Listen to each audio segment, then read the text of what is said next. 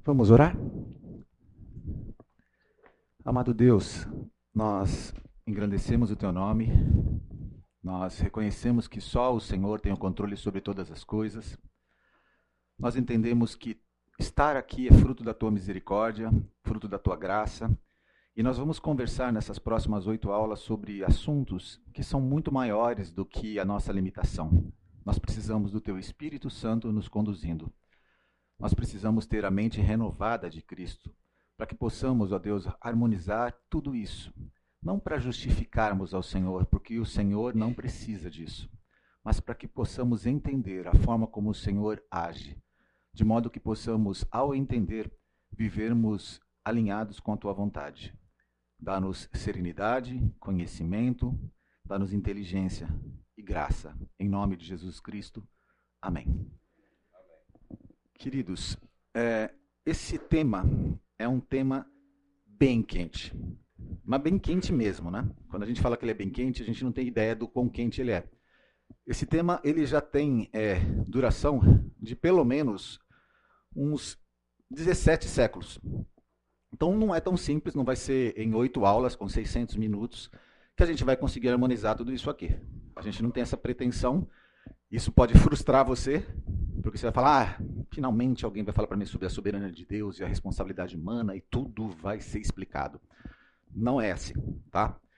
É, então vamos alinhar essas expectativas entendendo isso, que é uma discussão que ela já existe já há muito tempo. O, quando começou o, o, essa discussão foi porque a igreja começou a ser atacada nesses pontos e essas pessoas começaram a falar sobre esse assunto. Eu coloquei em dois lados diferentes, porque inclusive um desses lados, o lado de Agostinho de Hipona, é o lado que entrou é, para o lado que virou o calvinismo. E, no caso de Pelágio, é o que virou hoje o arminianismo. Muita mudança aconteceu ao longo desses 17 séculos. Tá? Mas essas foram os, os pais, as bases vieram daí.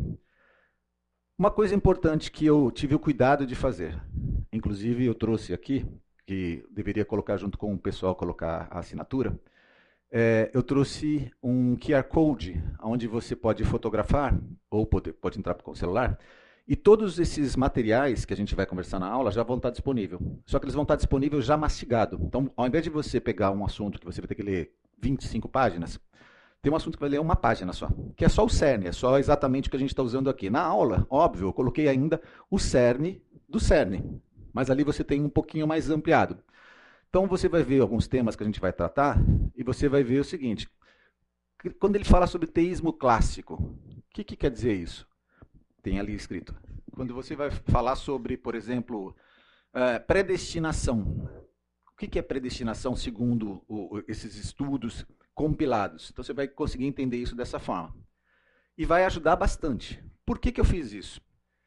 Porque é, o que, que a gente pretende aqui? Aliás, acho que pulou um. Não. As dificuldades que a gente tem é essa daqui. Ó. Eu até inverti aqui, por algum motivo eu inverti esse, esse slide. Nós estamos falando de é, pessoas que fazem parte dessa sala com realidades e, e experiências diferentes. Por mais que você diga que você está aberto ao novo, que você tem neutralidade laborativa, você tem o seu know-how. Então você interpreta tudo a partir da sua lente. E a gente tem a tendência, que é o terceiro ponto, de defender o nosso pensamento. Então vem um professor, uma pessoa aqui, falando uma determinada coisa para você, ainda que você não balance a cabeça, você pensa, cara, não faz sentido. O que esse cara está propondo não faz muito sentido. Por quê? Porque você tem o seu pré-conhecimento, seu background, seu conhecimento de mundo, certo? É, a outra coisa que também é importante, que é o segundo ponto que eu coloquei ali, muitas pessoas que estão aqui nem leram uma única vez as escrituras. Não leram ela inteira. Então é difícil você conversar sobre um tema que foi e que é objeto de discussão por 17 séculos se você não leu nem mesmo uma vez inteira a Bíblia. Se você tivesse lido, já seria difícil. Se tivesse lido umas 50 vezes, seria difícil. Então imagina você não ter lido. A outra coisa é que poucos, que é o quarto ponto, é, estudaram e leram livros doutrinários sobre esse tema. Que você lê um livro, como é esse caso aqui, por exemplo, do que a gente usou, inclusive, tomando decisões segundo a vontade de Deus, isso não é um livro doutrinário. Isso é um livro que fala sobre a soberania de Deus, ok, mas não é um livro doutrinário. Um livro doutrinário é esse daqui. Esse é um livro doutrinário. Esse já é um livro mais pesado. Ou você, e depois eu vou mostrar a, a bibliografia, ou esse outro livro que é menos denso, mas também é doutrinário. É, e a gente vai falar até o que, que é doutrina, né? Porque assim, ah, não, eu, eu tenho, minha igreja tem doutrina. Será que são usos e costumes? Não, você sabe que não é usos e costume. Mas o que, que é doutrina por definição? Você precisa definir melhor o que, que é isso daí, tá? É, e o tempo, né, que a gente está falando dos 600 minutos, vai ser muito difícil a gente conseguir é, concordar todos esses temas complexos dentro desse tempo de aula. E esse aqui, para mim, é o mais matador. Né? Nós somos seres finitos. E a gente está falando de um Deus infinito. Nós somos de, é, pessoas temporais. E nós estamos falando de um Deus atemporal, fora do tempo. Então a gente precisa entender isso. Mas nossas mentes racionais querem harmonizar tudo isso. E vamos tentar buscar. E aí eu vou para o que, que nós pretendemos com o curso, para você não ter frustração a gente vai apresentar superficialmente. Por tudo isso que eu acabei de dizer lá atrás. Não tem como a gente descer com isso com profundidade, a não ser que a gente faça aqui seis meses, um ano desse módulo, todo mundo estudando os livros, todo mundo tendo esse mesmo background, a gente consegue. É, a gente vai tentar buscar harmonizar essas tensões entre esses dois temas. A gente vai tentar demonstrar o impacto prático que isso tem nas nossas vidas, porque você fala assim, não, mas isso não, não muda a minha vida. Será?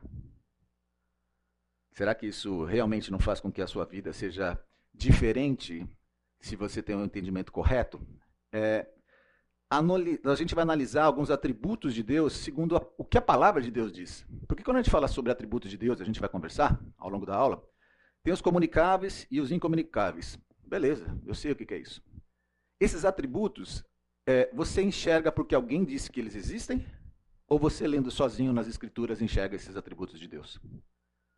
Você vai come começar a perceber que, por exemplo, imutabilidade de Deus, que é um atributo de Deus, em alguns momentos das Escrituras a gente vai falar, mas Deus mudou.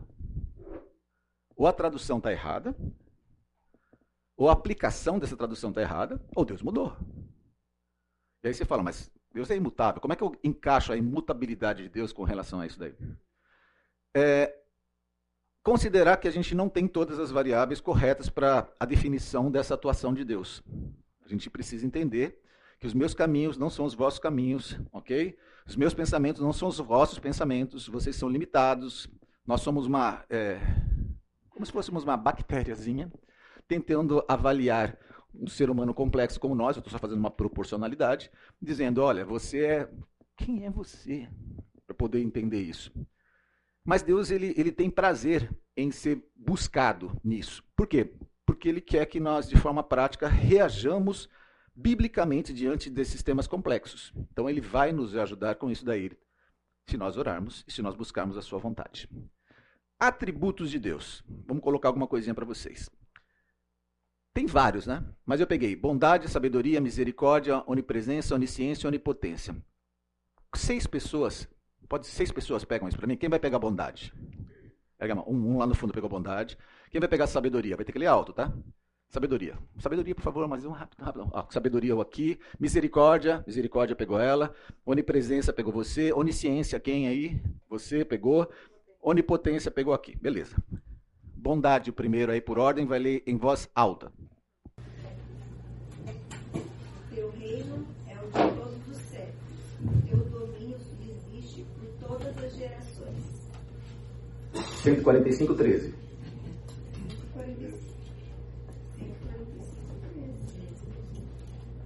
De novo, teu reino. Teu reino é o de todos os séculos. E o teu domínio subsiste por todas as gerações. Ok. Oi? Tem mais uma frase. Qual que é a outra frase? O Senhor é fiel em todas as suas palavras e santo em todas as suas ah, obras. Você está querendo me derrubar, né? O pessoal quer me derrubar, né? Porque, fala, porque eu não coloquei aqui o texto, eu só coloquei só. Aí eu falo, pô, será que eu errei aqui? Muito bem, né? É, sabedoria. Com ele está a sabedoria e a força. Conselho e entendimento tem. Misericórdia. Sejam misericordiosos, assim como o Pai de vocês é misericordioso. Não julguem, não julguem e vocês não serão julgados. Não condenem Relatos. Onipresença. Para onde me irei do teu para onde fugirei da tua face? Se subir ao céu, lá tu estás. Se fizer no inferno a minha cama, eis que tu ali estás também. Onisciência. Como são grandes as riquezas de Deus, como são profundos o seu conhecimento e a sua sabedoria. Onipotência. explicar? Oh, perdoa, eu te cortei. Quem pode explicar? Quem pode explicar as suas decisões? Quem pode entender os seus planos? Onipotência. Então ouvi algo semelhante ao som de uma grande multidão, como o estrondo de muitas águas e fortes trovões, que bradava: Aleluia! Pois reina o Senhor, o nosso Deus, o Todo-Poderoso.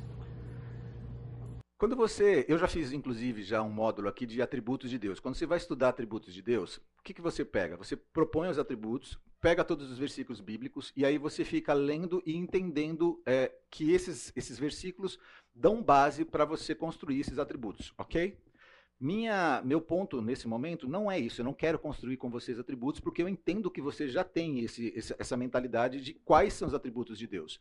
E esses daqui não esgotam os atributos de Deus. Eu quis colocar eles porque esses atributos aqui vão ser utilizados para a soberania de Deus dentro de, de diversas discussões que nós vamos ter aqui dentro.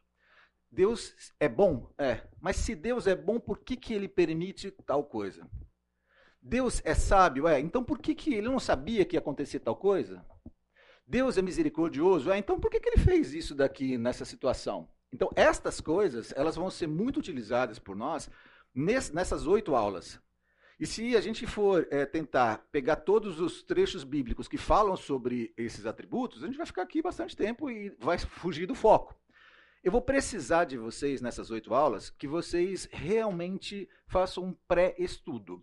Esse material que está disponível, sendo ele já consolidado e de leitura rápida, ele é bom de ser consumido para que você possa ter um pouquinho de base para a gente discutir na mesma direção.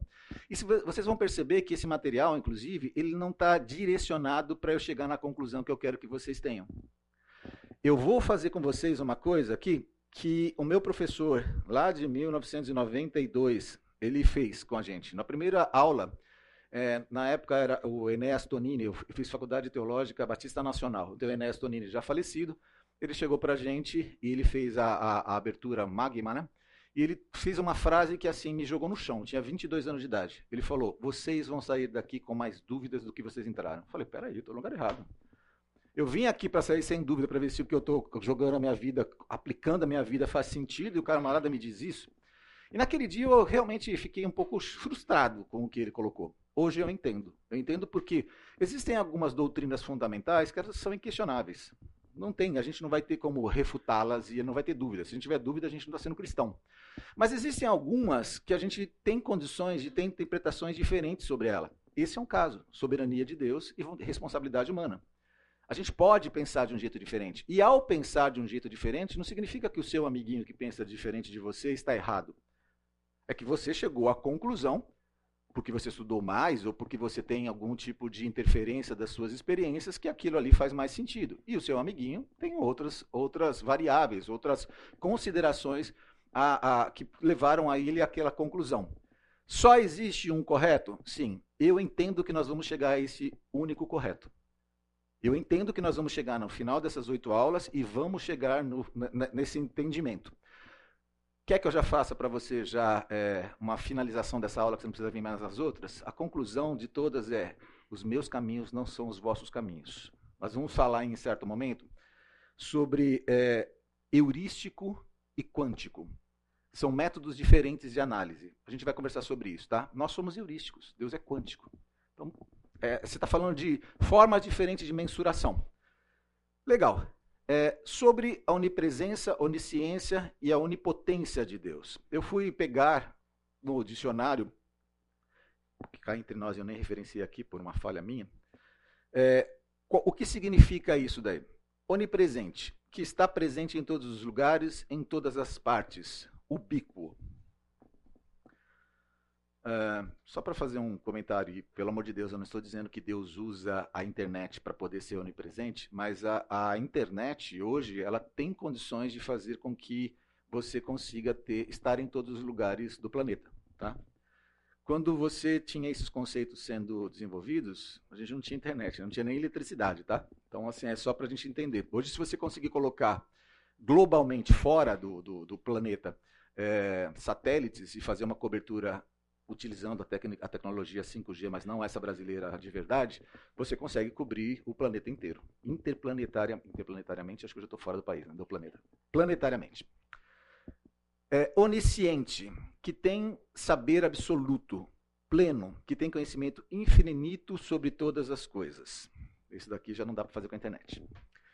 Onipotente, que tudo pode, que é todo-poderoso, Deus Altíssimo, Todo-Poderoso.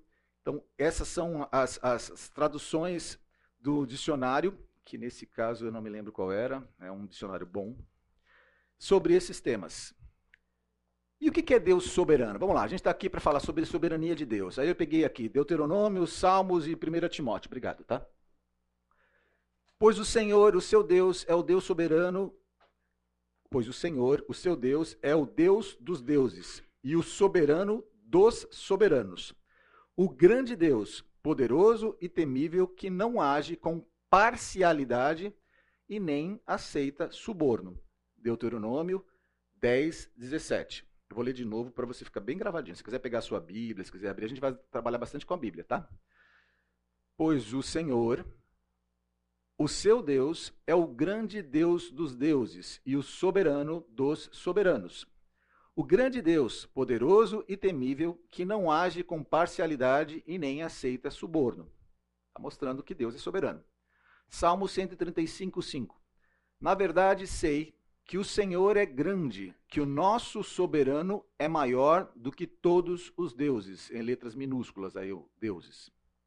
Salmo 135, 5. Pegamos dois do Velho Testamento, vamos pegar um do Novo Testamento. 1 Timóteo 6, 15 e 16. A qual Deus fará se cumprir no devido tempo. Ele é bendito e único soberano, o Rei dos Reis, o Senhor dos Senhores, o único que é imortal e habita em luz inacessível, a quem ninguém viu, nem pode ver. A ele sejam honra e poder para sempre. Amém. Peguei de novo alguns versículos, a gente tem vários versículos para trabalhar isso, só para poder mostrar que a Bíblia define que o Senhor está acima de todos, ele é Deus dos deuses, de que ele tem, está num local onde a, a, habita a luz inacessível, ou seja, o conhecimento dele é, é inacessível de outra forma, é só ele tem, tem isso, e ele é o soberano, o supremo de todas as coisas. Quando a gente fala sobre soberano, não tem como a gente não passar pelo Brasil, e não vamos discutir política, mas sobre o Supremo Tribunal Federal. O que, que o Supremo Tribunal Federal representa no Brasil? A última instância.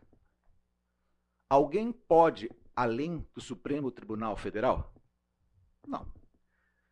É, eu, como indivíduo, posso discordar das atitudes ou até mesmo da, das leis ou das votações do Supremo Tribunal Federal. Mas, em última análise, eu tenho que respeitar e me submeter. E eles têm é, condições de fazer cumprir aquilo que eles votaram, definiram e, nesse caso, infelizmente, legislaram que não deveria ser uma, uma atribuição do Supremo Tribunal Federal. Eu sou obrigado a cumprir. É, a soberania de Deus, eu já quero colocar um primeiro elemento para vocês aqui. Ela não é como se Deus fosse um romancista. Um dos livros aqui fala sobre isso.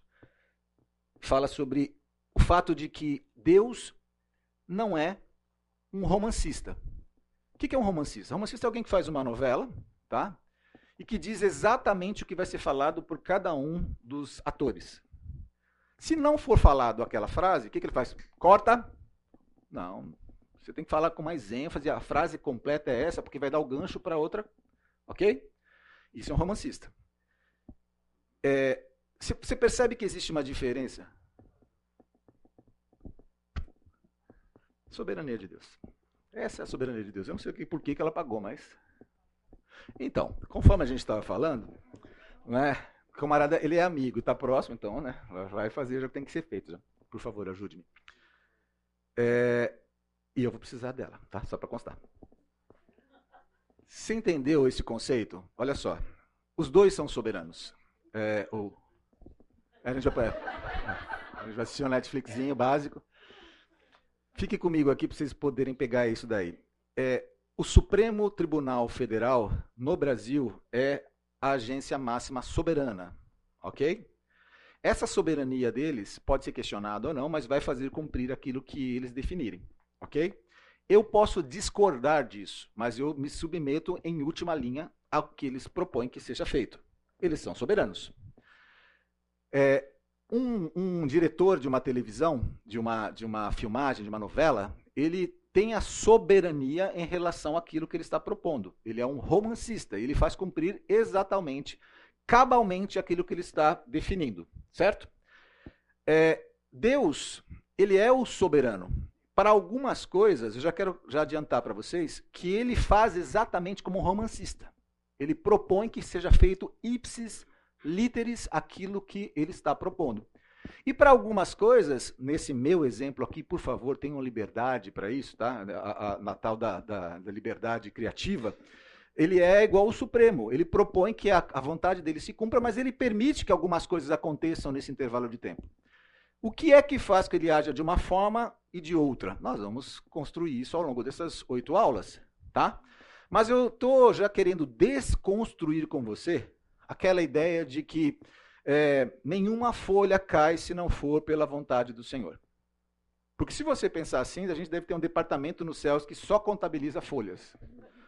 Não, não, agora é, daquela. O IP amarelo era o IP amarelo que deveria cair agora, caiu da rosa vermelha, né? Se, tudo bem. Não que Deus não tenha esse poder, mas eu não sei se ele realmente se ocupa tanto com isso. O que ele está dizendo é assim: em última análise, eu posso impedir que uma folha caia. Se eu disser que não vai cair, não vai cair. Se eu disser que vai cair tudo, vai cair tudo. O poder é meu. É isso que ele está dizendo. Não que cada uma das folhas. Até cabelos, porque senão eu vou ter que conversar com Deus. Entendeu? Nenhum dos seus fios vai cair. Pô, Deus, o que, que eu fiz, né?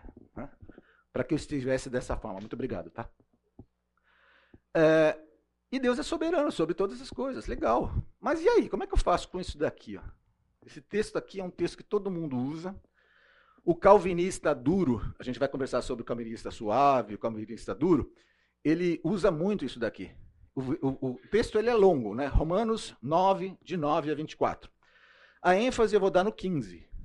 A ênfase no 15 é: terei misericórdia de quem eu quiser ter misericórdia, e terei compaixão de quem eu quiser ter compaixão.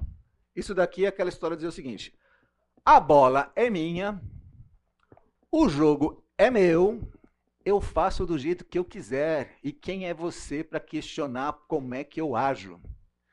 Se eu quis salvar um grupo de pessoas e não quis salvar outro grupo de pessoas, amigo, simplesmente senta e chora, porque é assim que eu ajo.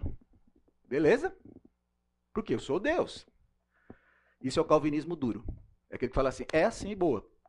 Definindo um pouquinho disso, é, é, e eu não estou dizendo que eu não vou fechar dessa forma, tá? Eu vou provo provocar você em tudo. Eu vou provocar você no arminianismo, eu vou provocar você no calvinismo, eu vou provocar você em tudo para que a gente possa simplesmente desconstruir isso. A gente precisa desconstruir isso. Se a gente não desconstruir isso, a gente não vai evoluir. A gente vai evoluir biblicamente, tá? Só que eu estou querendo já mostrar para você que fica meio estranho isso daqui. É o que ele diz aqui. Pois foi assim que a promessa foi feita, no tempo devido virei novamente e Sara terá um filho. E esse não foi o único caso. Também os filhos de Rebeca tiveram o mesmo pai, nosso pai Isaque. Todavia, antes que os gêmeos nascessem ou fizessem qualquer coisa, boa ou má, a fim de que o propósito de Deus, conforme a eleição permanecesse, conforme a eleição permanecesse, eleição permanecesse, eleição está vinculada com o calvinismo, com com você falar sobre é, é, predestinação limitada, não por obras, mas por aquele que chama, foi dito a ela: o mais velho servirá ao mais novo. Como está escrito: amei Jacó, mas rejeitei a Esaú. E então, que diremos? Acaso Deus é injusto? De maneira nenhuma, pois ele diz a Moisés: Terei misericórdia de quem eu quiser ter misericórdia, e terei compaixão de quem eu quiser ter compaixão. Portanto, isso não depende do desejo ou do esforço humano, mas da misericórdia de Deus. Isso não depende do esforço humano. Isso daqui é uma coisa é, verdadeira que vai com a gente todo o tempo, tá? Pois a Escritura diz ao Faraó: Eu o levantei exatamente com este propósito, mostrar em você o meu poder e para que o meu nome seja proclamado em toda a terra. Portanto, Deus tem misericórdia de quem ele quer e endurece a quem ele quer. Para um pouquinho só. Quando você fala sobre é, esse versículo aqui, e se eu sou uma pessoa que quero questionar essa sabedoria de Deus, eu estou dizendo então que Deus ele levantou umas pessoas para uma coisa, levantou outras para outra. Vasos de honra e vasos de desonra. Antes da pessoa nascer, ela já tinha sido predestinada para uma finalidade. Mas e a, a, a vontade moral desse indivíduo? Porque esse indivíduo aqui, ele vai para o inferno, em última análise. Se ele não teve condições de definir o que ele ia fazer, como é que ele pode ser julgado por um Deus justo se ele já foi levantado para aquilo? Ele não tinha nem condição de fazer alguma coisa. Se eu pegar esses versículos. Cadê a vontade moral nisso? Está estranho, né? Mas tudo bem, vamos lá, pode ser que seja certo. É... Onde eu estava no versículo 19. 20 agora, né? Mas quem. 19 então. Mas algum de vocês me dirá: então por que Deus ainda nos culpa? Pois quem resiste à sua vontade? 20. Mas quem é você, ó homem, para questionar a Deus? Acaso aquilo que é formado pode dizer ao que o formou, por que me fizeste assim? O oleiro não tem direito de fazer do mesmo barro um vaso para fins nobres e outro para uso desonroso?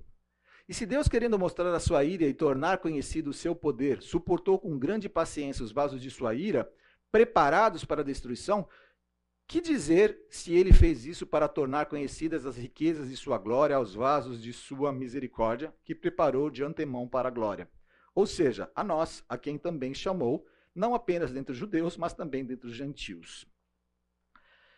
Aqui é um pensamento é, muito forte para definir o calvinismo duro, dizendo assim: o Senhor, ele pré, pré, antes da criação do mundo, já tinha já os seus eleitos, Antes que, que eu fosse formado no ventre da minha mãe, né, eu estou pegando aqui Davi como referência, e o Senhor simplesmente agiu, neste caso aqui, como um romancista. As coisas aconteceram exatamente daquela forma. E aí existem pessoas que falam assim: é, mas por que é que Deus agiu assim? Será que Deus tem pré-conhecimento dos fatos? Nós vamos conversar sobre o pré-conhecimento, tá? Que é, é, é presciência, se você quer usar esse termo mais conhecido, que é um termo que a gente vai usar. Quer dizer, Deus, então, ele sabia que ia haver falhas, e porque ele sabia que ia haver falhas, ele falou: você e você. Tem um grupo de pessoas que vão definir isso, mas você vai perceber que esse grupo de pessoas, às vezes, isso daí entra em conflito. Porque se você tenta harmonizar o todo, conflita. E existem pessoas que dizem, de novo, o jogo é dele, ele faz o jeito que ele quiser e boa. Ele trabalhou dessa forma. Mas isso conflita com a vontade moral. Ele está mandando a gente para o inferno. Ou nós vamos ser aqui, como algumas é, denominações protestantes falam, que a gente vai acreditar no cancelamento eterno, que é o caso dos testemunhos de Jeová, eles não acreditam que você vai ser punido eternamente. Você não vai ficar no, fogo, no, no lago de fogo e enxofre para sempre. Você vai, você vai, ser cancelado, mas não cancelado da internet, da mídia. Oi? Você vai ser aniquilado, se desaparecer. Puf, entendeu? Aí tudo bem, ok. Mas a nossa é, tradição cristã não diz isso. É para sempre mesmo, para sempre. Então, é meio estranho colocar esse Deus bondoso, e por favor, para as aspas aqui, tá? É, dentro desse, desse versículo aqui. Mas como é que a gente faz para trabalhar isso? Então, a gente vai ter que entender o seguinte. Quantas pessoas já viveram no planeta até hoje? Mais ou menos. 108 bilhões de pessoas. Quantas pessoas morrem por dia no mundo? 150 mil pessoas.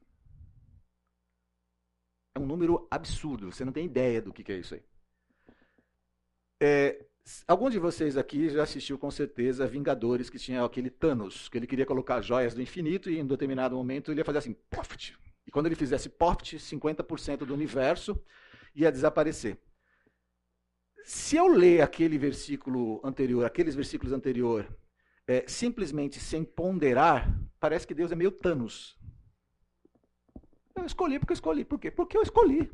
Quem é você para falar para mim por que eu escolhi ou deixei de escolher? Nós não enxergamos Deus assim. Então a gente tem que enxergar uma lógica para isso daí. Estou sendo provocativo com você intencionalmente, tá? A outra coisa que a gente precisa ter em mente é o seguinte: muitos de vocês assistiram, como eu também na semana passada, começou quinta-feira, né, a gente foi juntos assistir lá Sounds of Freedom. E aí no final eles mostram que existem 6 milhões de. É, eles têm esse número, né? 6 milhões de pessoas que foram sequestradas, que estão sequestradas e que estão é, servindo a esse público, principalmente da pedofilia, mundialmente. Esse dado, que é de 2017, está dizendo que um terço das, das vítimas elas estão envolvidas com isso. Tá? E a estimativa atual, que eu peguei exatamente é, nessa semana, é de que existem 28 milhões de pessoas que estão desaparecidas e que estão em situação de, análoga de escravidão. E por situação análoga de escravidão, eu não estou falando de a, a, a, formalita, a formação política que o Brasil tem, dizendo, ah, é quase que um escravo. Não, não é isso. Tá? Estou dizendo que o cara está em situação de escravidão mesmo, ele não pode sair dali. Ele, não, ele está fazendo coisas que ele não queria fazer. Ele está num país que não é dele. É, e aí eu digo, cadê esse Deus soberano? Não, é porque Deus define. Então a gente tem que se resignar, né? A gente pega e se resigna e diz: Eu não entendo, mas tu entendes. O que é bom, não é ruim, tá? Eu não quero dizer para vocês que é, é, Deus ele é mau, senão não poderia nem estar aqui, não seria o lugar para eu estar, tá bom? Mas a gente tem que tentar argumentar algumas coisas aqui, a gente precisa pensar, né? Tipo, tudo já está predestinado ou o homem tem livre arbítrio para escolher? Primeiro, eu preciso entender o que é predestinação. Segundo, eu preciso dizer o que é liberdade. Ok? Livre-arbítrio é o direito de escolha. Ok. E liberdade também, eu sei que é para fazer o que eu quiser. Você, vamos dizer que você defenda que você fala assim, ah, eu sou livre. Tá bom, livre para quê? Se você tirar toda a sua roupa e sair correndo, você vai ser livre? Se você, por acaso, é, jogar uma pedra para cima e dizer, não, ela não vai cair em mim, você é livre? Eu estou usando coisas diferentes. Se você descumprir uma lei civil é, e você pode ser penalizado para ela, você é livre. Você vai ser penalizado por ela. Então, essa liberdade também precisa ser é, é, classificada melhor, para a gente entender o que, que é liberdade. Tá? E o que, que é livre-arbítrio também. Né? O que, que a gente está dizendo assim? Será que livre-arbítrio é o meu direito de escolher se eu vou comer massa ou se eu vou comer carne? Será que é isso que Deus quer dizer? Ou será que é um livre-arbítrio moral que tem uma implicação muito mais complexa com aquilo que a gente está dizendo? A gente já chega a essa conclusão. Se Deus é soberano e no final das contas sua vontade sempre se cumpre, por que, que eu devo orar? Já se perguntou sobre isso já? Eu, Deus, o senhor sabe, mas a gente está conversando aqui, senhor Deus, eu sou. Minha mãe tem 87 anos de idade. Minha mãe, eu amo a minha mãe. Amo. A minha mãe, toda vez que eu falo para ela, mãe, como é que a senhora está? Se eu não interromper, se eu não conduzir, vai duas horas e meia de explicação de como é que ela está. E sempre é a mesma coisa, porque ela tem 87 anos de idade, ela vive sozinha, ao lado da casa da minha irmã. É, será que Deus me vê exatamente dessa mesma forma? Não, você fala isso, não, eu sei já. Não, eu já sei, eu já sei. Não, você tem que orar por outra coisa, não é por isso daqui. Será que é isso? Será que eu tenho que orar para que Ele faça em mim a sua vontade, porque as minhas petições não fazem sentido? Mas aí eu vejo que em um determinado momento ele diz assim: faça igual aquela viúva, julga minha causa, julga minha causa. Quando é que eu tenho que falar julga minha causa? Quando é que eu tenho que falar Senhor, tu sabes? A gente precisa classificar isso melhor. Se a gente tem livre-arbítrio, como é que Deus pode garantir o cumprimento das profecias e da sua vontade? Porque assim, se eu tenho livre-arbítrio, como é que Deus vai cumprir aquilo ali? Se ele não é um romancista, como é que ele vai fazer com que aquilo aconteça? Deus predestinou pessoas para irem ao inferno? Porque assim, aí você pode harmonizar do que você quiser, você pode abrandar a palavra que você quiser, você pode colocar açúcar que você quiser, leite condensado, mas sim, se você acredita que realmente é assim, ele mandou, ele levantou pessoas para mandar para o inferno. É isso. Inclusive, a gente vai pegar versículos que falam assim: nenhum deles se perdeu, senão aquele que foi levantado para essa finalidade. Então, quer dizer, esse cara foi levantado para isso. É, Deus se arrepende? Não, né? E se eu pegar vários trechos que nós vamos pegar e vou mostrar para você? Você pode tirar até a palavra se arrepende por muda, mas Deus muda. Nós vamos encontrar isso aí. Se Deus já tem seus eleitos, por que, que eu devo pregar o evangelho? Ah, porque é a forma de eu pregar o evangelho para os eleitos serem alcançados. Tá, mas precisa de todo mundo? Todo mundo precisa estar aqui? Não pode tirar um pouco os outros, não, né? Porque se o reino dos céus é melhor do que aqui, por que, que eu estou aqui então? Tira alguns aqui, né? Bata, mata, deixa só alguns, o pessoal prega. Se Deus já tem vasos de honra e de desonra predestinados, o ser humano não tem controle sobre a sua vontade moral? Jesus Cristo morreu, essa é uma pergunta, por toda a humanidade ou somente pelos eleitos? A gente vai estudar isso. E essa daí é uma base do calvinismo. É, isso daqui para mim é matador, tá? Sabe o que é isso daqui? É um, um quebra-cabeças. Beleza? Tem pessoas que são malucas para montar quebra-cabeça. Eu, eu tenho repúdio, eu não consigo nem chegar perto daquele negócio. Mas tem gente que é maluco. Você já entrou na sala do, do Wagner, já, pastor Wagner? Meu Deus, o que é isso, né? As pessoas falam, nossa, elas, têm, elas falam, nossa, que maravilhoso, é, é, quase impossível montar. Deixa eu tentar. Digo, nossa, que maravilhoso, é quase impossível de montar. Meu Deus do céu, eu estou longe é, montar tudo esse quebra-cabeça é exatamente essa situação que a gente acabou de conversar. É complexa, é difícil de a gente montar tudo isso. Só que mais difícil é que quando você pega um quebra-cabeças, você vê na capa o que, que você tem que chegar. Agora imagina um quebra-cabeça que não tem a capa. Não tem, você não sabe como é que ele é proposto. E aí você começa a montar. É, esse Bruce Reichenbach, espero ter falado o nome dele correto, num dos livros que a gente usa como base, ele usa exatamente esse termo. Nós tentamos montar um quebra-cabeça com a complexidade que esse quebra-cabeça tem, sem ter a base, sem ter o guide para a gente chegar lá e montar isso. E é isso que a gente está propondo, tá? Mas o que, que a gente vai fazer? Nós vamos pegar as maiores peças, aquelas peças que a gente conseguiu já montar, que já estão estabelecidas, e vamos, a partir dela, fazendo algumas considerações e ver o que, que encaixa e o que, que não encaixa. No que não encaixar, a gente vai falar, essa peça aqui é a que está faltando. Aí a gente vai encaixar aquilo que eu entendo que está sobre o fato de Deus ser quântico e nós sermos heurísticos. Essa parte aqui é, é uma parte muito importante, porque a gente vai classificar a desconstrução da nossa teologia. Tá? A gente vai voltar a pensar de um jeito diferente. Eu vou fazer uma enrolaçãozinha aqui até que o pessoal vote. Quem que é esse cara aqui, gente? Tom Hanks, né? Forrest Gump. Esse camarada é aquele cara que você fala, se ele embarcar comigo, eu não embarco. Né? Que ele sempre se dá ruim. Né? Avião, trem, qualquer coisa que ele tiver, não vai dar certo. É, essa é uma, é uma, uma brincadeira que eu vou fazer com vocês mas é uma brincadeira que ela vai ser necessária para a gente conseguir evoluir a nossa aula. Primeira coisa importante, deixa, quando todo mundo chegar aqui, eu vou falar com vocês. Vamos lá. É, hoje a aula está cheia, a gente não tem nem lugar e pessoas, inclusive, vieram e voltaram, porque hoje é o que? Ceia. Né? Então, dia de ceia, todo mundo está por aqui, já aproveita e entra já. Esse tema é um tema que, se você não vier todas as aulas, você vai, você vai ficar boiando, tá? Ah, mas eu não posso vir porque eu já tenho. Ok, então tem o site, você entra no site, o conteúdo vai estar lá, você veja esse conteúdo, vai ter o conteúdo gravado, dá uma, uma estudadinha no que, que a gente viu para você poder conversar na próxima. O que, que acaba acontecendo muitas vezes? Eu venho na primeira aula, venho na terceira e venho na oitava. Aí você chega e, e, tudo bem, você fez aquilo porque era o que você conseguiria fazer, mas não conseguiu construir alguma coisa. Então, meu pedido para vocês é, se puderem, venham em todas as aulas. Se não puderem, acompanhem esse material que está lá, vai estar no site, ok? Para a gente conseguir chegar lá no final e atingir aquele objetivo que o meu professor disse lá em 1992. Ou seja, não sabemos nada. Precisamos estudar mais ainda, tá? É, náufrago.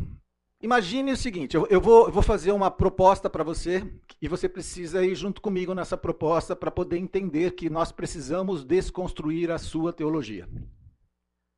Para nós conseguirmos ter a teologia bíblica, nós precisamos desconstruir a tua teologia em relação a esse assunto. Tá? Você tem uma determinada idade, nunca ouviu falar sobre Jesus na sua vida, nunca ouviu falar sobre cristianismo, nunca ouviu falar sobre Bíblia. E aí, por algum motivo, o teu avião da FedEx caiu e você caiu lá no mar. Chegaram vários, várias caixas para você. Uma das caixas que chegou, chegou com a Bíblia. Você pegou a Bíblia, beleza? E aí você é o seguinte, é o único livro que você tem. Você não tem televisão, você não tem rádio, você não tem internet, você não tem nada. A única coisa que tem é a Bíblia. Você vai começar a ler a Bíblia. Será que se nós fôssemos esse náufrago, estivéssemos nessa ilha e tivéssemos a Bíblia como acesso e não tivéssemos nenhum interferente teológico sobre nossas vidas, será que nós chegaríamos às mesmas conclusões de Lutero? É uma provocação. Se é salvo somente pela fé? As Escrituras é a nossa única fonte de regra de fé e prática? É somente Cristo que fez com que nós tivéssemos acesso à salvação vicária, substitutiva? Somente a graça de Deus agindo sobre nós para que a gente pudesse conseguir entender esse sacrifício? E somente Deus é suficiente? Não existe nada além de Deus? Eu já faço a provocação e faço também já a minha consideração. Sim, é totalmente defensável. O que ocorre é que a gente precisa entender melhor este conceito de graça. A gente precisa entender que a gente tem um monte de livros que interferem nas nossas vidas quando a gente lê as escrituras. A gente põe a, Bíblia, e eu faço isso, você também faz, e todo bom estudante faça. Você pega um livro, pega o original, se você tiver acesso a ele, pega a Bíblia e começa a ler todas essas coisas. Como é que funcionava nesse caso aqui?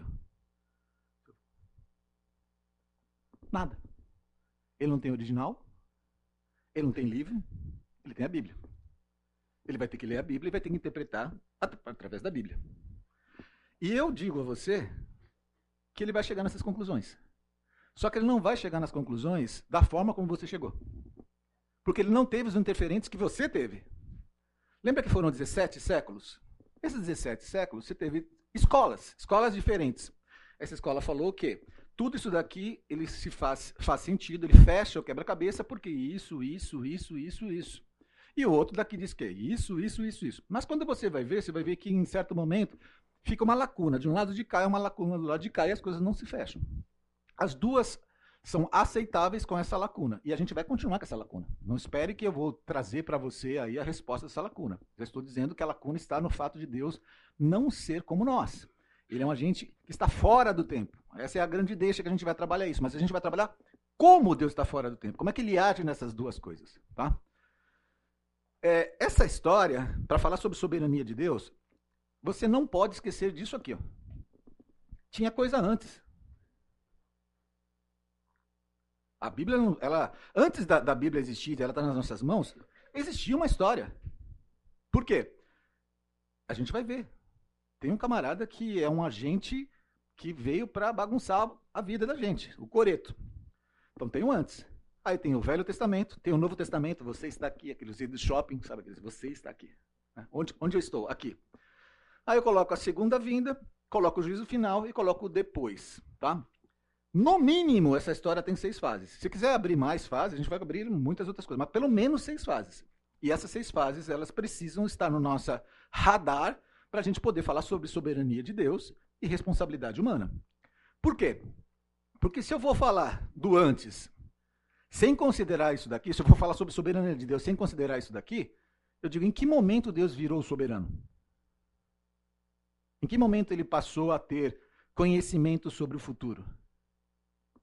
Então eu vejo aqui em Apocalipse 12, 4 e 6, dizendo: E a sua cauda levou após si a terça parte das estrelas do céu, e as lançou sobre a terra. E o dragão parou diante da mulher que havia de dar à luz, para que, dando ela a luz, lhe tragasse o filho.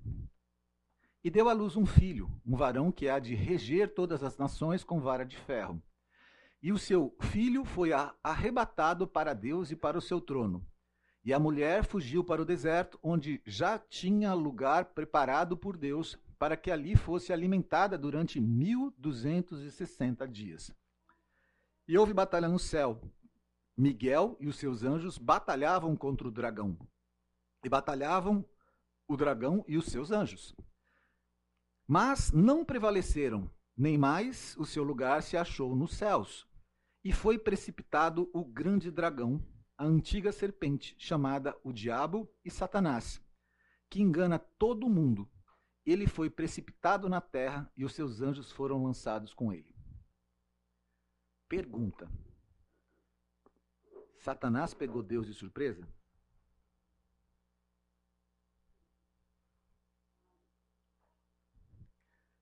Será que ele conseguiria levar um terço dos anjos com ele à força?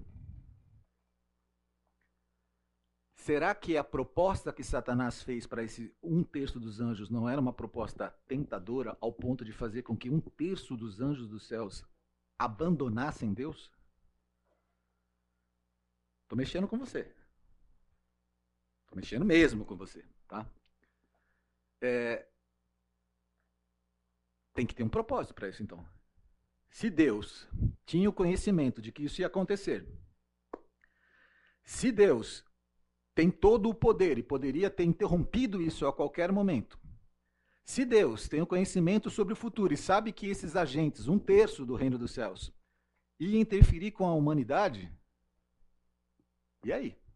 Onde é que está a bondade de Deus? Onde é que está o pré-conhecimento de Deus? Aí você fala, tudo isso existe? Eu creio, eu, Rony, creio em tudo isso. Mas eu creio porque tudo isso tinha um propósito. Tudo fazia parte do grande propósito, como tudo faz parte do grande propósito de Deus. Mas isso já começa a construir para você a teologia de que as coisas não começaram aqui. E elas não vão terminar no Velho Testamento. Elas vão continuar posteriormente. E esse Deus, que é um ser atemporal, ele tem formas de ação. E essas formas de ação é que a gente está discutindo. A gente está discutindo. Não dá para conversar só sobre o Velho Testamento. Tem que conversar a partir daqui. Por que é que Deus, sabendo que ia haver esse levante, ele não interferiu? Ou Deus não sabia? Dentro de uma neutralidade elaborativa, eu tenho que considerar que pode ser que Deus não soubesse. Eu não estou falando que Deus sabe ou que não sabe, tá? Só estou dizendo para você que pode ser que ele não saiba. Pode ser que ele está reagindo ativamente às circunstâncias. Como estudante, você tem que ter essa neutralidade. Muitos de nós aqui são. É, muitos não, a grande maioria de nós são formados e, por serem formados, já fez já uma, um estudo de metodologia científica, uma metodologia de pesquisa. E sabe que você tem que ter uma hipótese e a partir de então você vai construindo. E você, se você quiser comprovar a sua hipótese, você tem, é, é, pode colocar viés nisso. Você pode chegar à conclusão, mesmo que os dados não te levassem para isso, certo? O que, que a gente faz muitas vezes? A gente muitas vezes começa a estudar o texto a partir do nosso, do nosso preconceito.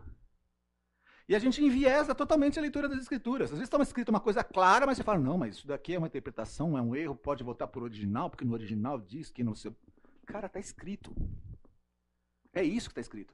Eu estou numa ilha, eu não tenho nenhum interferente, eu estou pegando isso. É isso que está escrito. E eu preciso construir a partir de então. Esse camarada aqui é uma, uma pintura de Satanás do Alexandre Cabanel. Quem já foi lá para Montpellier, na França, vê isso no, no museu. E qual é a carinha que se destaca aí? É tipo, cara, eu podia, eu consegui até certo ponto, eu te odeio. E esse camarada, um dia ele vai estar diante de todas as nações, a Bíblia diz isso, a gente vai dizer, mas é esse que destruía tudo? Porque a gente colocou sobre esse camarada uma. uma... Gente, pelo amor de Deus, eu não estou defendendo Satanás, não, tá? A gente colocou sobre ele algumas prerrogativas que a Bíblia não põe sobre ele. Tanto que é, eu não quero ver, eu quero ver Deus, mas não quero ver o diabo diante de mim. Mas é, é engraçado, Deus veio o diabo. Ele chama o diabo ele ordena ao diabo fazer coisas. Que estranho, né? Se você for analisar, eu estou colocando aqui, eu sei que você já está procurando na, nas escrituras onde é que eu estou encaixando esses termos, e eu sei que você está conseguindo encaixar. E esse daqui é, é Satanás. Esse camarada, em última análise, ele é um agente de Deus, dentro do plano dele.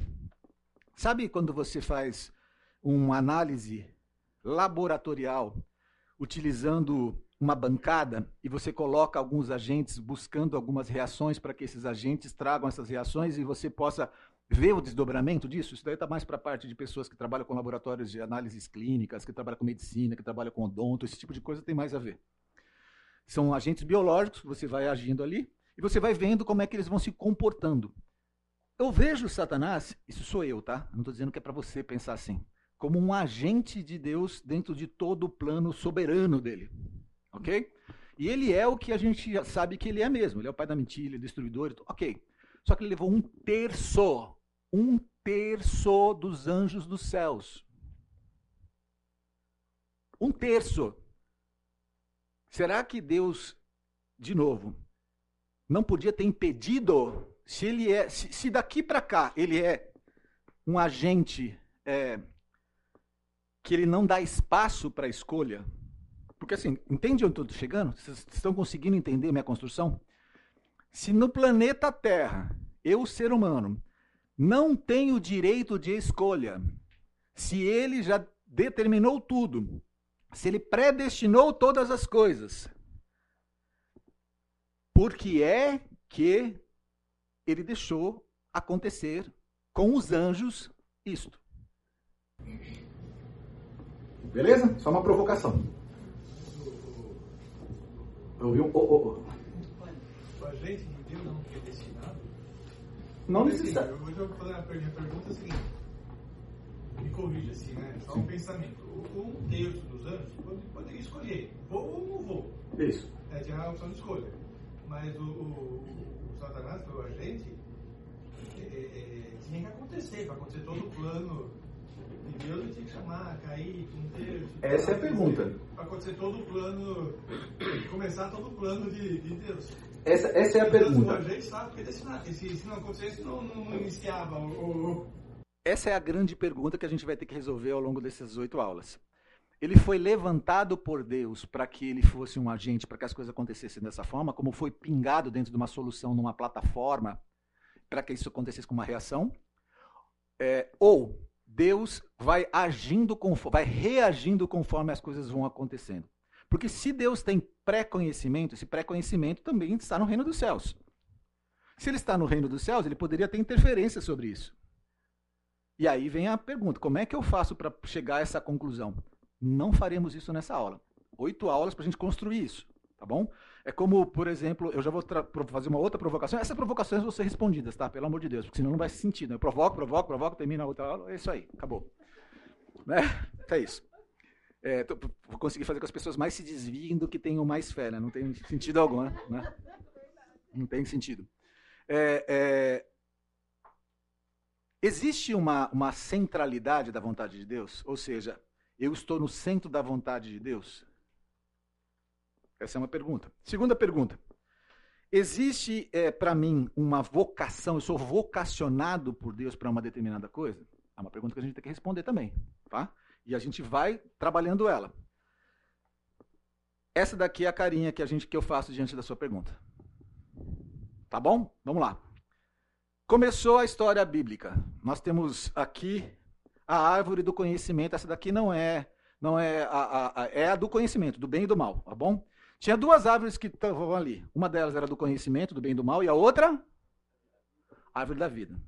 Beleza. Essa era do conhecimento do bem e do mal. Deus pegou, estamos em Gênesis 1, pegou Adão, fez tudo o que ele fez lá, depois pegou a Eva, fez tudo o que ele fez, e aí falou o que ele falou, e Deus não sabia que ele ia comer. Estranho, né? ele, é ele, ele tem conhecimento de tudo. Se ele colocou ali e todas as coisas já foram pré-determinadas por Deus, ele não é, foi pego de surpresa. Ok? Ele sabia que ele ia comer. Existia um propósito naquelas coisas ali. Isto vinculado com o que a gente acabou de falar, para mim mostra que Deus ele age com um conhecimento soberano, olha a palavra, é, usando recursos diversos para cumprir o seu propósito final. Se eu pensar que havia como Adão não pecar e Eva não pecar, e sim, havia, porque é, eles não tinham a influência do pecado como nós a temos, eles não eram escravos do pecado como nós o somos, nós fomos, na verdade, essa é a diferença, a gente precisa até entender. Quando Cristo nos liberta, ele nos liberta exatamente dessa condição de termos que pecar.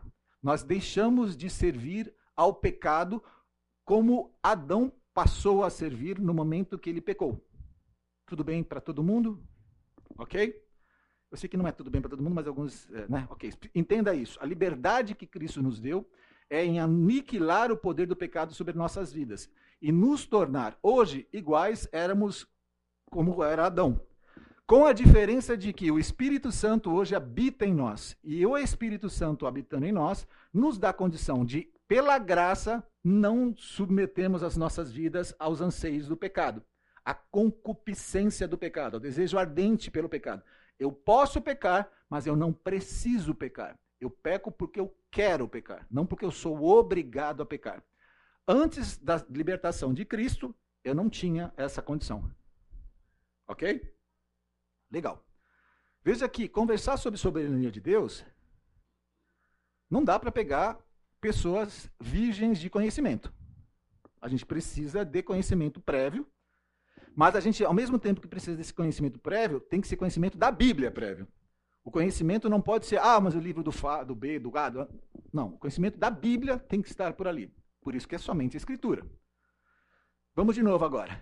Sabia ou não sabia que a árvore é, ia ser comida? Agora vamos para uma coisinha. Deus. Aqui eu estou pegando, é, me parece, pelo menos, é, é, Elias. Tá? Ele é um Deus relacional. A Bíblia mostra que ele é um Deus relacional que ele dizia exatamente para o homem como ele queria que fosse adorado, e em muitas situações dizia: Olha, faça exatamente isso e você vai ver o que eu vou fazer. Velho Testamento. Todo mundo acompanha até aqui? Legal. É, em que momento Deus deixou de ser relacional? Primeiro no Velho Testamento. Eu não estou no Novo ainda, tá? Mas se eu estou construindo uma forma como Deus age, e esse Deus é relacional, ele se relacionava com todo mundo no Velho Testamento? Não. O Espírito de Deus, estou falando do Espírito de Deus. Reis, profetas, sacerdotes. Esses eram os que tinham o Espírito de Deus sobre suas vidas.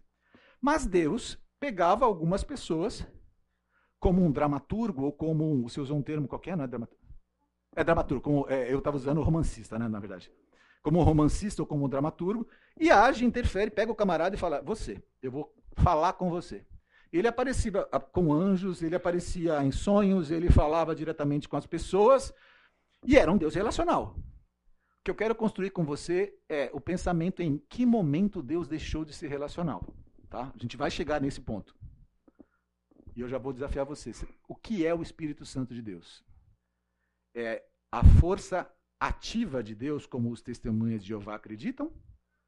Ou é uma pessoa da Trindade e, como pessoa, ela é uma pessoa e ela se relaciona? A gente vai trabalhar um pouco sobre isso também.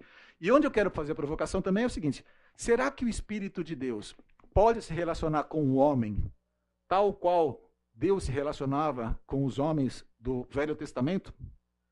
E a segunda pergunta por desdobramento é: será que eu posso buscar direções para a minha vida no dia a dia no Senhor através do Espírito de Deus? E a terceira pergunta é: qual é a motivação de eu buscar essas direções? É não errar? É não passar por momentos difíceis? Porque se eu estou fazendo a vontade de Deus, cara, eu estou no melhor momento do mundo. A gente vai ter que ver isso, inclusive. Ele é um Deus de aliança. Ele chegou para o povo dele e disse: Se você fizer nananana, eu serei com você. Se você fizer nananana, eu não serei com você. E toda vez que você fizer assim, nananana, eu vou ser de uma determinada forma. Legal. Só que aí começa uma coisa interessante, né? É, em Ezequiel 33, 11 e 16, ele mostra isso inclusive dizendo que se os caras se converterem dos seus pecados, Se Deus já determinou todas as coisas, se as coisas já iam acontecer exatamente daquelas formas, por que, que ele propôs isso? Ah, mas isso é o, é, o, é o, Velho Testamento. A ação de Deus no Velho Testamento é diferente da ação de Deus no Novo Testamento. Espera aí. A gente tem que entender o que é a ação diferente de Deus no Velho Testamento e o que é a ação de Deus no Novo Testamento. Segunda coisa, quem é Deus do Velho Testamento? Quem é Deus do Novo Testamento? Eu vou fazer uma pergunta para vocês e responda intuitivamente. Você prefere o Deus do Velho ou do Novo Testamento? Eu prefiro do Novo. É do Novo. Porque o do Novo é bonzinho. Né? O do Velho é. É o mesmo Deus.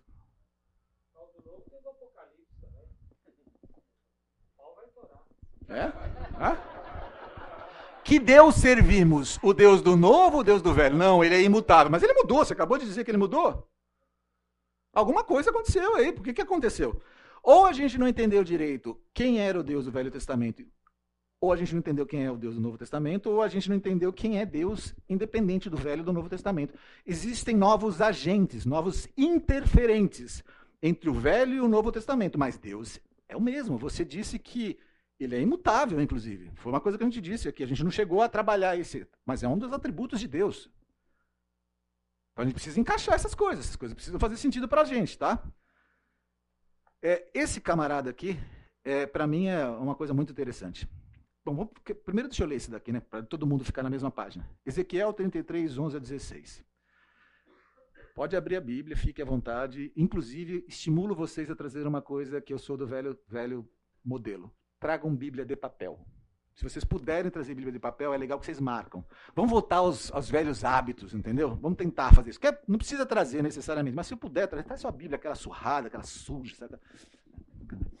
Tem um cheiro maravilhoso, é aquela Bíblia. Traz essa Bíblia de papel, tá? Dize-lhes: Tão certo como eu vivo, diz o Senhor Deus, não tenho prazer na morte do perverso. Opa, mas que o perverso se conversa, converta do seu caminho e viva. Convertei-vos, convertei-vos dos vossos maus caminhos. Pois por que a vez de morrer, ó casa de Israel? Estranho, né? Isso daí com.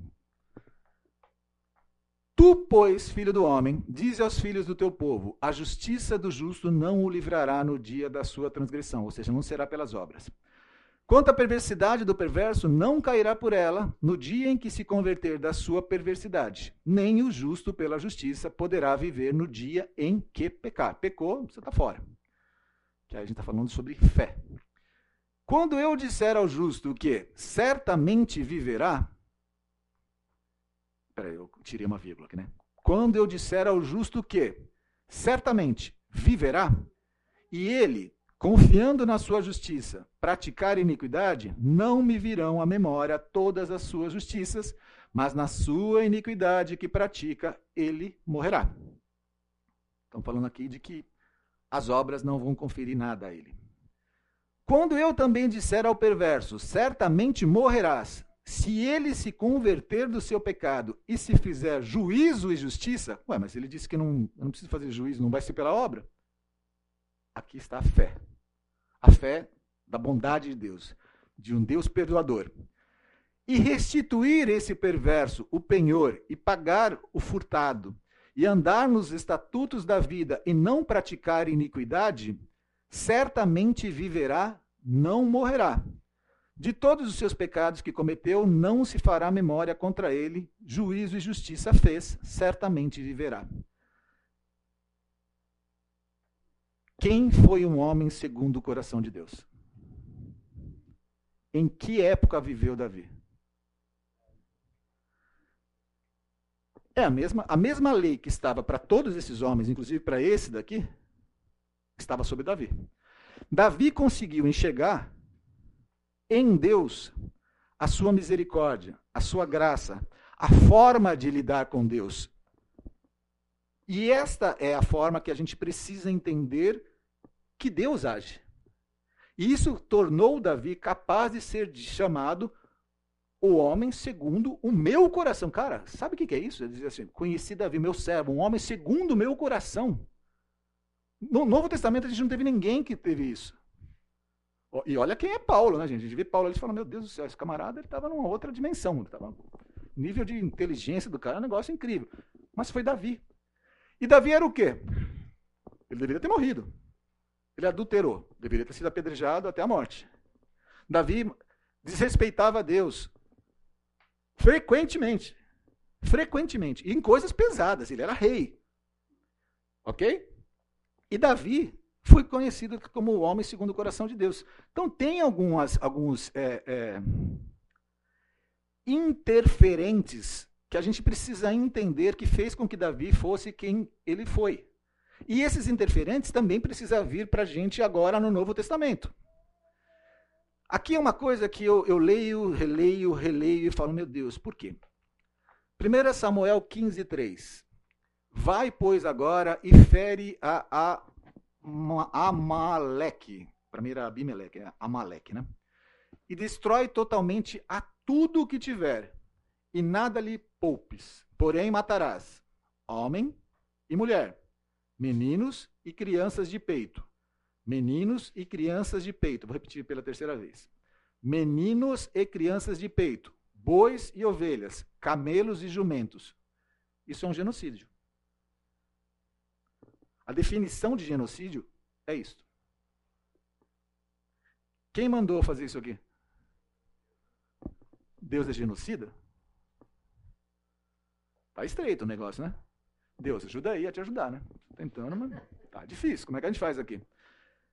Ele tem algumas variáveis, ele tem alguns interferentes que eu não tenho. Ele com certeza tem algo que permita que ele continue sendo bondoso, que ele continue sendo imutável, que ele continue sendo soberano, que ele continue sendo misericordioso.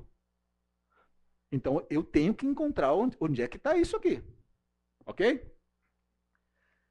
Esses são os pontos que nós vamos estudar. Nós vamos estudar sobre os cinco pontos do calvinismo, sobre os cinco pontos do arminianismo, dogmas e doutrinas, para a gente entender o que é dogma e doutrina, que é só para fundamentar, sabe? Para dizer assim, ó, Ok, a gente vai estudar o calvinismo, a gente vai estudar ali os cinco pontos, mas como é que os caras eles estabeleceram isso?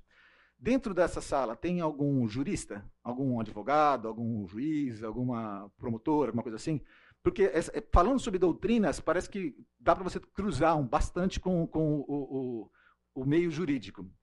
Aí nós vamos ter teísmo processual, teísmo clássico, vamos conversar sobre predestinação, vamos conversar sobre presciência e vamos conversar sobre livre-arbítrio. No livre-arbítrio, a gente vai ter que conceituar cada um desses temas que estão aqui.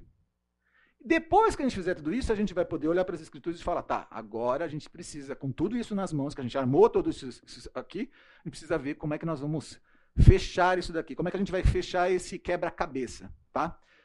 É, isso daqui, inclusive, ele é, é, legal porque vocês vão ver o que, vocês deveriam estudar. Vocês vão ver que está lá o material, você fala, vou estudar tudo. Não, não precisa estudar tudo. O que, que eu vou olhar no, na próxima semana? Cinco pontos do calvinismo. Então, estude o calvinismo. Aí você vai ver, dos cinco pontos, já tem arquivos falando já só é, é, eleição, graça, você já vai para aqueles ali, pega só aqueles que você já vai estudar, beleza? É, esses são alguns dos atributos muito comuns de a gente trabalhar. E esses atributos, eles não vão ser trabalhados abertos. A gente não vai pegar eles e vamos abrir. Mas a gente vai passar por cada um desses daqui e vamos enxergar que isso daqui está na pessoa do nosso Deus. É, não, não é o meu objeto dessa aula, tá? mas eu vou fazer essa pergunta para você. É, você acredita em um Deus que se manifesta de três formas? Ou três deuses que formam um único Deus? Três pessoas que formam um único Deus. Eu vou, três deuses fica estranho, né? três pessoas que formam um único Deus. Eu vou provocar você, porque assim, não é objeto dessa aula, mas isso vai entrar. A gente em algum momento vai ter que conversar sobre isso. Se eu chegar agora no reino dos céus, eu vou encontrar um, e os três estão nesse um. Eu estou falando se eu enxergar, se é que existe um mundo físico, se existe a condição de olhar, de ver, ou vou encontrar dois, ou vou encontrar três. Essa é uma liçãozinha de casa para você, tá? E você precisa é, fundamentar o seu pensamento. Porque é, a gente crê, mas a gente não pensa naquilo que a gente crê. E cada um deles, se você chegar à conclusão de que são três que formam um, eles têm um atributo. Eles têm, não, não que eles têm atributos, eles têm funções diferentes. Ok? E por terem funções diferentes, você consegue harmonizar um pouco melhor, que um está aqui, outro está ali. Como é que as coisas estão acontecendo? A gente vai conseguir entender isso melhor. As referências que eu utilizei para essa aula vão sempre sair daqui, ó, desses quatro livros é, que estão aqui, que você vai encontrar sempre no final de cada uma das aulas que vão estar lá em cima, você vai encontrar. Do A.W. Pink, Deus é Soberano. É um livro que eu gostei, mas assim, a primeira parte do livro, isso é sou eu, tá, gente? Não estou dizendo que o livro é bom ou é ruim, é minha análise. A primeira parte dele eu acho que ele deu uma forçada boa para poder fechar os pontos de pensamento dele. A.W. Pink. É, depois eu achei que ele foi bem. Predestinação e livre-arbítrio, quatro perspectivas sobre a soberania de Deus e liberdade humana, do John Feinberg, Norman Geisler, Bruce Reichenbach e Clark Pinnock. É, esse livro eu gostei porque ele não é conclusivo, e eu acho que é, é, quando é conclusivo eu fico muito preocupado, então ele chega a ser, eles tentam refutar a si próprios, do ponto de vista de pegar um livro e falar, tá, o que, que é uma coisa ou outra, você fica frustrado, mas do ponto de vista de inteligência é muito legal. Antigo, 1976, mais ou menos assim. Esse é o cara, esse cara é muito bom. É, Dia Carson, Soberania Divina e Responsabilidade Humana. Esse camarada é um cara que ele, é, ele tem um conceito bem interessante. Do Weber Campos Júnior é um livro, Tomando Decisões segundo a Vontade de Deus, é um livro que é mais tipo assim, quem não tem tanta profundidade, quem não quer descer para estudar muito, mas quer alguma coisa mais prática, você consegue chegar nesse livro aqui, ele é legal, tá? E, obviamente, as escrituras foi sempre é, é uma base que eu fui tirando. É, perguntas que são sempre feitas dentro do, do conceito de aulas teológicas.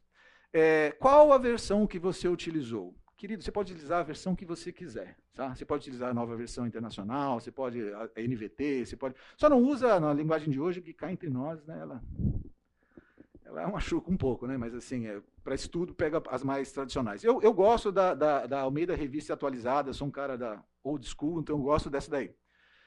É, dúvidas que sempre costumam ficar para a gente. Se você quiser tirar foto daqui, é onde está o arquivo, tá? se você já não, não, não, não, não conseguiu pegar o arquivo. É, dúvidas que costumam ficar sempre para mim. É dizer o seguinte, Rony, será que se a gente pegar no original, é, a gente não vai chegar numa outra conclusão? A gente pode chegar nessas conclusões, e a gente pode discutir isso. Se você quiser, a gente pode pegar alguns textos e falar, eu queria saber se essa palavra aqui, o que ela quer dizer. É, o Marcelo Berti, que é da nossa igreja lá em São Paulo, ele é um cara que manja muito de tradução. E ele tem alguns, alguns é, posts que ele tem feito na, no Instagram, não sei se você acompanha, que ele mesmo diz assim que existem alguns casos que você não vai chegar a conclusão alguma. Tá? É, é difícil, é muito difícil você conseguir puxar para a tradução, ao ponto de você, para a língua portuguesa, ao ponto de mudar o conceito. Esses conceitos foram trabalhados por 17 séculos, senhores. Vocês acham que ninguém é, questionou isso antes da gente? Nós somos as únicas pessoas que estamos questionando isso? Não, são 17 séculos. 1.700 anos, 1.800 anos que o pessoal discute isso. Então é difícil você falar para mim que ninguém é, estudou isso aí antes. Tá? Estudaram. É, aqui, está a lista de, de, presença, eu acho que eu vi algumas pessoas que não assinaram a lista de presença. Quem? Alguém chegou depois e não assinou. Você não assinou a lista de presença e teve mais gente. Tem, tem mais alguém no fundo aí que eu vi que chegou. Ou não? Ninguém? Acho que chegou e foi embora, pelo jeito. Então tá. É, o que, que eu pretendo? Todas as, as, aulas eu pretendo terminar pelo menos umas 10h55, porque eu sei que o pessoal vai buscar crianças lá em cima. Eu sei que tem isso aí também, tá? Então eu sempre vou terminar um pouquinho antes. É, muitas vezes, quando a gente termina uma aula, o que, que acaba acontecendo? A gente resolve algumas dúvidas das pessoas. Eu pretendo que as dúvidas elas vão sendo respondidas ao longo da própria aula. Claro que se você deixar para responder depois, pode ser que já passou o time, então me procure, tá? A outra coisa, esse tema é um tema que, gente, a coisa mais deliciosa do mundo para um professor é a, a, é a, a Interação, é essa palavra, é isso aí. A interação com os alunos. Só que assim, se eu abrir interação com vocês, a gente vai perder controle, não vou conseguir nesses 600 minutos fechar o assunto, nem que a vaca voe, tá? Então assim, é, quando você tiver com aquele comichão que você fala, eu preciso falar sobre isso, fale, tá? E eu, a gente vai tentar, na grande maioria das vezes eu vou falar para você, ó, isso vai estar respondido depois, porque inclusive isso é uma habilidade que os professores têm, mesmo que eles não respondam depois, né? eles dizem, vamos responder isso depois, né? Mas é, é, é, Vamos tentar interagir e vamos tentar progredir no assunto. Se o assunto que foi tratado não fechou aquilo, aí a gente precisa dessa interação. Eu vou tentar até diminuir um pouquinho, de acordo com a evolução da próxima aula, o volume de slide. Se eu perceber que vocês fizeram a lição de casa e vocês estão bons para poder tocar adiante, eu diminuo o volume de, de, de slides para a gente poder interagir um pouco mais. Se eu perceber que não, que a gente não vai conseguir, eu vou ter que dar mais volume, mais, mais conteúdo mesmo, tá? Mas sempre nesse sentido que eu estou fazendo, provocativo, e depois já vou começar a, a, a fechar alguns pensamentos. Rony, você acredita no quê? A Bíblia é a minha regra de fé e prática. Eu acredito só nas Escrituras. Ela é definitiva. As Escrituras são. O, o, vocês já ouviram isso de todas as pessoas, mas assim, é a coisa mais fantástica. Quanto mais você estuda, mais você vê quão fantástica ela é, quão, quão poderosa ela é. é. Eu acredito que os livros nos servem como base para que nós possamos verificar o que a Bíblia nos diz. Não para que eu signifique a Bíblia a partir do livro. É, o, a minha formação foi em hermenêutica e exegese bíblica, ou seja, eu retiro do texto o que o texto diz. Eu não faço exegese, eu não coloco no texto o que eu quero que o texto tenha. Com base nisso, eu preciso fazer aquela transposição dos abismos culturais, eu preciso entender o que, que quem falou para quem queria ler, para eu poder entender o significado exatamente daquilo. E eu quero pedir a vocês que vocês também tenham essa neutralidade para avançar nesse assunto. Não venham tentando se armar para poder dizer, professora. Não. A gente vai concluir juntos. Ou a gente vai ficar com dúvida juntos. Tá bom? Oremos nós te damos toda a honra, toda glória, todo domínio e majestade, porque cabe a nós apenas reconhecer que tudo isso pertence ao Senhor. Colocamos a nossa semana diante da tua presença, colocamos nosso domingo diante da tua presença e te agradecemos por poder ter essa aula livre, para poder falar dos teus feitos, falar sobre quem o Senhor é, com a intenção de podermos servir ao Senhor cada vez melhor. Ajuda-nos, através do teu Espírito Santo, a sermos humildes e a sermos pequenos cristos, de modo que as pessoas olhem para nós e enxerguem, Senhor, o teu Filho amado em nossas vidas. Em nome de Jesus Cristo. Amém.